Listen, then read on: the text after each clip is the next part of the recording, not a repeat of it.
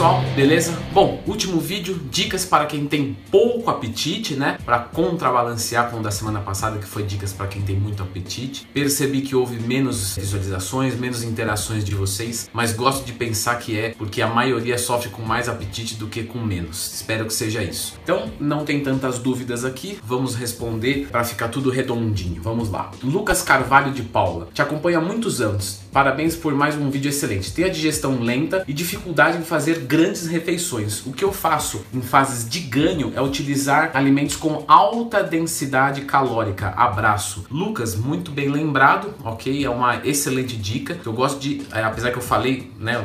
Vamos pôr aí em outras palavras, né? Mas o que é um alimento de alta densidade energética? É um alimento ou um suplemento, né? Do, suplemento principalmente, em que você tem pouca massa e bastante calorias. Ou seja, o pepino, por exemplo, é de baixa densidade calórica, porque em 100 gramas vai ter aí cerca de 20 calorias, ok? A maltodextrina é um suplemento, na verdade, né? Mas não deixa de ser um alimento de alta densidade energética, porque em 100 gramas você vai encontrar aí quase 400 calorias. Então sempre procure alimentos bastante calóricos se você tem dificuldade de ingerir comida, porque você irá diminuir a quantidade do alimento, ou seja, não vai pesar tanto no seu estômago, porém você vai conseguir ingerir uma quantidade legal e bater as calorias, né? O importante não é você comer muito, o importante é você bater as calorias. Pode ser comendo pouco ou, por exemplo, bebendo calorias, beleza? Então, legal, Lucas. Vou ler aqui do Pacheco agora. Leandro, o fato de ter pouco apetite guarda relação com o metabolismo mais lento e a recíproca é verdadeira? Isto é, metabolismo acelerado vai gerar mais fome? Sim, tá? Quanto mais acelerado o seu metabolismo é, mais fome você tende a sentir. Porém, isso é algo que tem a ver com a sua biologia específica, ou seja, um cara que tem pouco apetite, quando ele aumenta a massa muscular, quando ele fica maior, ele tende a ter mais apetite ao, em relação do que ele tinha. Mas não quer dizer que ele vai ter mais do que todas as pessoas do mundo, que, que ou se ele tem 80 quilos de músculo, ele vai ter mais apetite do que todas as pessoas que têm 70 quilos de músculo, ok? Não segue essa lógica, infelizmente. Mas metabolismo, quanto mais acelerado, mais fome você tende a sentir. Lembrando que estamos falando de situações naturais. Se você acelera o seu metabolismo, por exemplo, com um termogênico, com uma efedrina, isso não necessariamente segue a lógica, porque eles vão acabar mimetizando alguns mecanismos, né, simpáticos, miméticos, né, e isso vai diminuir o seu apetite, ok? Tanto é que é usado nos termogênicos para controle de apetite e redução de gordura corporal, certo?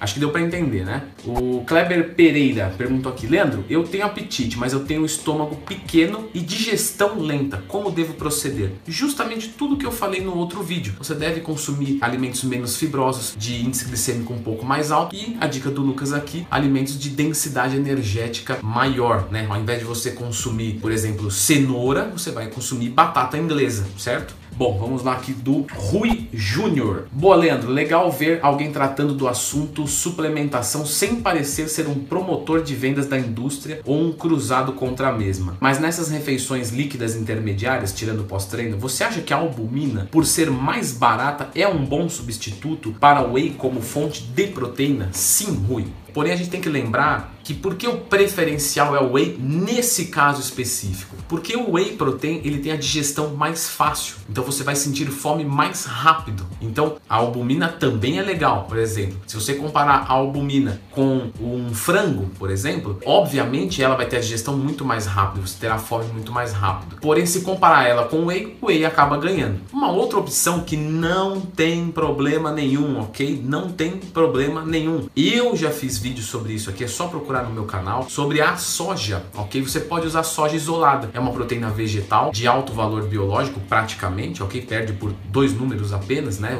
Isso na prática é irrisório, não aumenta estradiol, nem nada do tipo, pode pesquisar lá, tem referência bibliográfica, coisas atuais, tá? Pode procurar no meu vídeo e ela tem a digestão bem fácil, então ela é uma excelente opção para custo-benefício. Você pode até fazer um mix se você é meio cismado aí, que a proteína da soja não serve para nada, o que é um absurdo, ok? Saiba disso. O aminograma dela é muito rico. Você pode fazer aí um meio a meio, né? Você pode fazer até é, um terço de soja, um terço de albumínio, um terço de whey, fazer uma mistura lá, fazer o seu próprio mix proteico, que é muito melhor do que você comprar de uma loja de suplemento que vai super faturar, ok? Claro, se a loja de suplemento vende um mix proteico ou um hipercalórico que seja justo o preço pelo que tem na composição, ok. Mas se não, faça o seu caseiro, beleza? Vamos aqui para a da Ana Fonseca. Adorei o vídeo, tenho dificuldade em ganhar peso, tenho pouca fome, estou fazendo musculação, mas o pior é que sou intolerante a glúten e a lactose, o que dificulta mais ainda. De fato, quanto mais restrições você tiver, infelizmente vai diminuir a gama de alimentos e isso, obviamente, vai dificultar. Porém, a questão da lactose, se ela disse em relação ao leite, que o leite é realmente excelente porque ele é um compilado, né, um complexo de proteínas e carboidratos de alta qualidade de forma líquida, né? Então são calorias muito fáceis de se ingerir. Mas você pode optar pelo leite sem lactose, ok? Normalmente não costuma dar problema nenhum e é tão completo quanto. Então fica aí uma opção para quem está em casa conferindo: leite sem lactose, show de bola. Para quem é intolerante, para quem não é intolerante, não precisa, ok?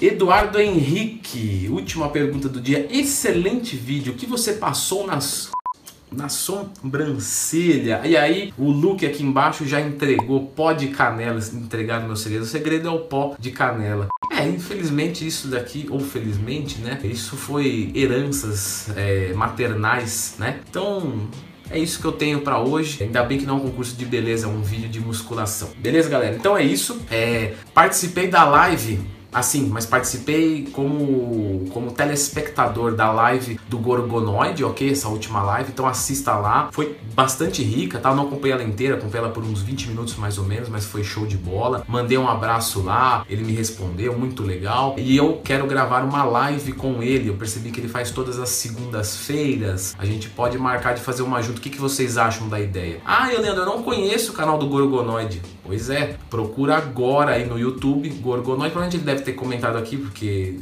ele é show de bola. Eu quase falei o nome dele, acho que não, é melhor não revelar por enquanto, né, Gorgonoid? Como é que fica essa história aí? Explica pra gente. Mas beleza, galera, curtam o canal dele lá. Se gostaram da ideia da live, deixem aí nos comentários. Sugiram algum tema que seja pra live e vamos ver se faz acontecer. Beleza? Obrigadão, valeu e até segunda-feira. Forte abraço.